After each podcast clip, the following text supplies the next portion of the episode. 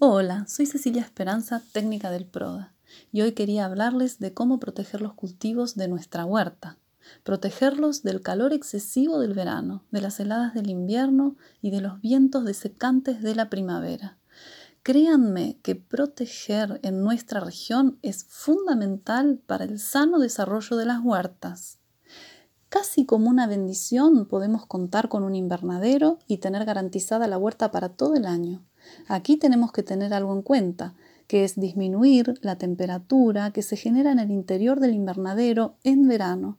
A nosotros nos sirve muchísimo colocar una media sombra en la cara más expuesta al sol y obviamente garantizar la ventilación a través de sus puertas y ventanas. Pero, por otro lado, podemos construir microtúneles que nada le envidian a los invernaderos. Son, como su nombre lo indica, túneles de 70 centímetros de alto, realizados con varas de hierro del 6 o del 8 o varillas flexibles que pueden ser de álamos, sauces o cañas, todas de 2 metros de largo, dobladas en semicírculo y colocadas a un metro de distancia entre ellas a lo largo de los canteros.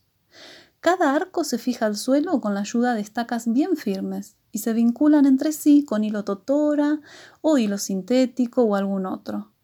Esta estructura es muy versátil en invierno se le coloca una manta de polietileno encima, la cual se ajusta en sus extremos y debe quedar cerrada herméticamente por todos sus laterales para que no ingrese el frío. Debajo de este microtúnel se crea un ambiente sumamente favorable para el desarrollo de todos los cultivos de otoño-invierno. Es excelente. En verano se quita este polietileno y se coloca una media sombra. Allí verán que se desarrollan muy bien los cultivos de hoja, raíz y almacigueras. Ambas estructuras son muy buenas protectoras de los vientos. Ahora, no es menor hablar aquí de la protección del suelo, que es el fundamento de nuestra huerta, diría yo la clave del éxito. Para esto existe una técnica muy noble y sencilla, que es el uso de acolchados. ¿Y qué es esto? Es colocar sobre el suelo y alrededor de las plantas una manta hecha de hojarasca o de paja o de restos de poda triturados o de cortes de césped bien oreados con un espesor de 5 centímetros aproximadamente. El objetivo es cubrir el suelo todo el año. ¿Para qué? Para que en verano éste se mantenga más fresco y húmedo y por lo tanto tengo que regar menos. Y en invierno el suelo está más abrigado e incluso alejado de las heladas. Además, el acolchado evita el ascenso de sales, le hace sombra a las malezas, las cuales no pueden desarrollar, entonces me ahorra tiempo y trabajo. Los rayos ultravioletas, las heladas y los contrastes de inundación por riego y sequía afectan también la vida del suelo orgánico que yo creé en mi huerta.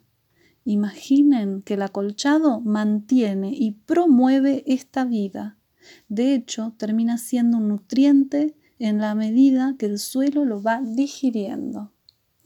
Por lo tanto, utilizar el acolchado genera confort en nuestros cultivos, haciéndolos más sanos y cuyos frutos serán más turgentes y equilibrados. Dos recomendaciones para finalizar. No utilizar viruta o acerrín para colchados ya que disminuye la vitalidad de las plantas. Ahora sí, son muy buenos para los pasillos para alejar la gramilla.